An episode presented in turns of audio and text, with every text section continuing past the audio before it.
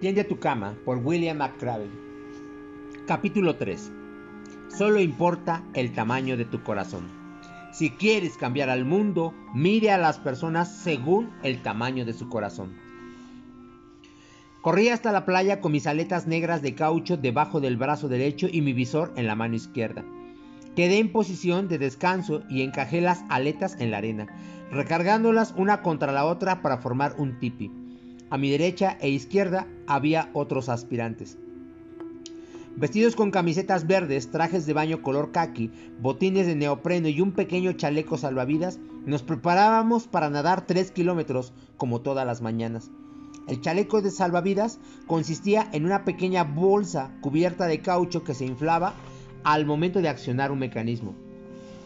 Entre los alumnos se consideraba vergonzoso si tenías que usarlo pero de todos modos era un requisito que los instructores SEAL inspeccionaran cada uno de los chalecos antes del ejercicio de nado. Esta inspección también les daba una oportunidad para hostigarnos aún más. Ese día, el oleaje frente a Coronado alcanzaba casi dos metros y medio de altura. Las olas rompían en grupos de tres, estrellándose con un rugido que hacía que el corazón de cada cadete latiera con más fuerza.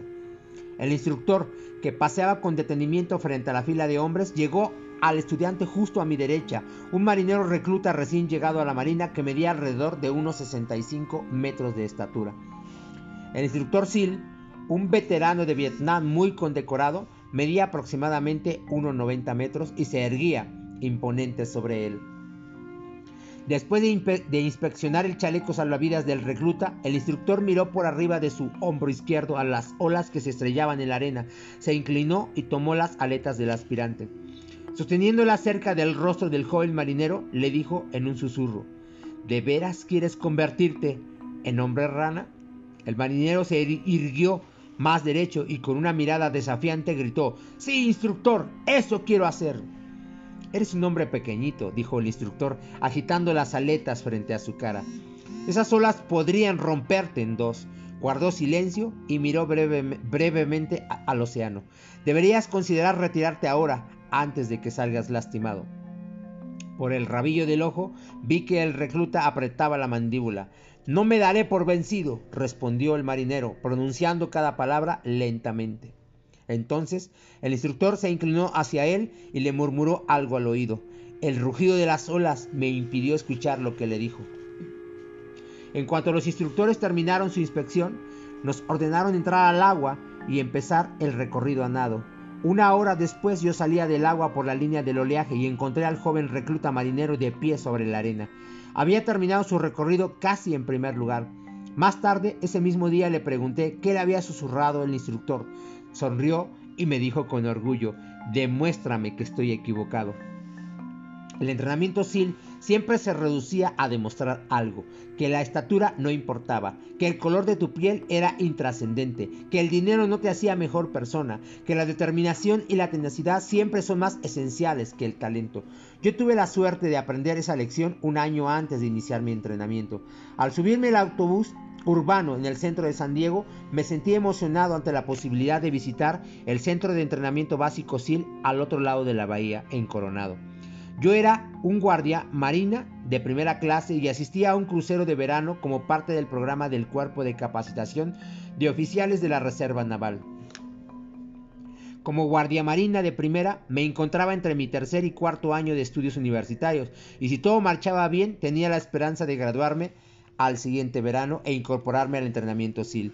Era mitad de semana y mi instructor del ROT me había dado permiso de, ausentarme de la sesión de entrenamiento programada a bordo de uno de los barcos en el puerto para dirigirme a Coronado. Descendí del autobús afuera del afamado Hotel del Coronado y caminé un poco más de kilómetro y medio hasta la playa de la base anfibia naval.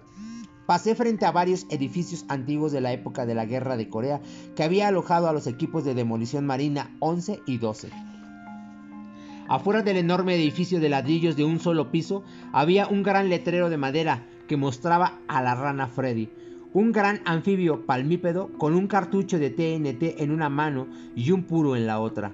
Este era el hogar de los hombres rana de la costa oeste, esos intrépidos guerreros con aletas y visores cuyos ancestros militares habían despejado las playas de Iyo, Gima, Tarawa, Guam e Incheon. Mi corazón empezó a latir con más fuerza. Este era el sitio exacto del que quería estar en un año.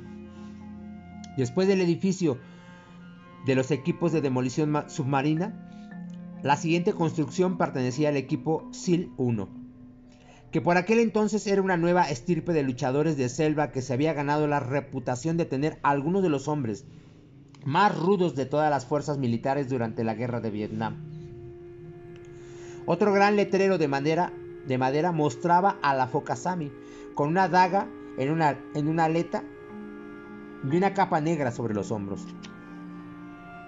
Como habría de averiguar después, los hombres rana y los SEAL eran exactamente lo mismo. Todos ellos eran graduados del entrenamiento SEAL, eran hombres rana de corazón. Finalmente me acerqué al último edificio gubernamental en la playa de la base naval. En la fachada del, edificio se leía Entrenamiento Básico de Demolición Submarina SEAL. Afuera de la entrada principal se encontraban dos instructores SEAL rodeados de jóvenes cadetes navales de nivel educativo medio. Por su altura, los dos SEAL destacaban entre los jóvenes estudiantes. El suboficial mayor de Marina Dick Ray medía 1,90 metros de estatura y tenía hombros anchos, cintura estrecha, bronceado intenso y un bigote oscuro y muy delgado. Era el aspecto que yo había esperado de un SEAL. Junto a él se encontraba el suboficial de Marina Jen Wensen, de más de 1,80 metros de estatura. Wense era tan fornido como un defensa de fútbol americano, con bíceps imponentes y una mirada de acero que le advertía al mundo entero que no se acercara demasiado. Les ordenaron a los cadetes navales que ingresaran al edificio. Con cierto temor los seguí y me detuve en la recepción. Le conté mi historia al joven marinero detrás del escritorio. Yo era guardia marina de primera de la Universidad de Texas y estaba y estaba esperando poder hablar con alguien acerca del entrenamiento SEAL. El marinero se alejó del escritorio un momento y regresó para informarme que el oficial de primera fase, el teniente Duke Hood, estaba dispuesto a hablar conmigo en unos instantes. Mientras esperaba que me llamaran a la oficina del teniente Hood, caminé lentamente a lo largo del pasillo, admirando las fotografías que adornaban las paredes. Eran imágenes de comando SEAL en Vietnam, hombres que se abrían que se abrían paso en, el delta del río Mekong a través del lodo, que les llegaban a la cintura imágenes de pelotones SEAL en camuflaje de regreso de una misión nocturna, hombres cargados con armas automáticas y bandoleras de municiones abordando una lancha Swift para dirigirse al interior de la selva. Al fondo del largo pasillo vi que otro hombre contemplaba las fotografías. Por su forma de vestir supe que se trataba de un civil. Era de constitución fina, casi frágil, y una melena de cabello que caía sobre sus orejas al estilo Beatle. Parecía embelesado con los increíbles guerreros cuyas acciones estaban representadas en esas fotografías. Me pregunté si él se consideraría apto para convertirse en un SEAL. Al ver esas imágenes, realmente creería que lo bastante era lo bastante rudo como para soportar el entrenamiento. ¿Acaso pensaba que su escuálido cuerpo podría, con la carga de una pesada mochila y mil cartuchos de municiones, que no había visto a los dos instructores SEAL que acababan de entrar por la puerta principal, hombres imponentes, evidentemente preparados para el desafío? Sentí un pinchazo de tristeza al pensar que alguien había engañado a este hombre, que quizá lo habían alentado a abandonar la comodidad de su vida civil para intentar entrenarse como SEAL. Unos minutos después, el marinero de la recepción caminó por el pasillo con calma y me acompañó a la oficina del teniente. Doug Hood, que también parecía un cartelón de reclutamiento para los SEAL. Alto, musculoso y con cabello café ondulado, se veía muy elegante su uniforme khaki de la Marina. Me senté en una silla frente al escritorio de Hood y hablamos sobre el entrenamiento SEAL y las demandas del programa. Me platicó acerca de sus experiencias en Vietnam y me explicó lo que sería mi vida en los equipos si lograba graduarme en el entrenamiento. De reojo podía ver al joven vestido de civil que se seguía admirando las fotografías de la pared.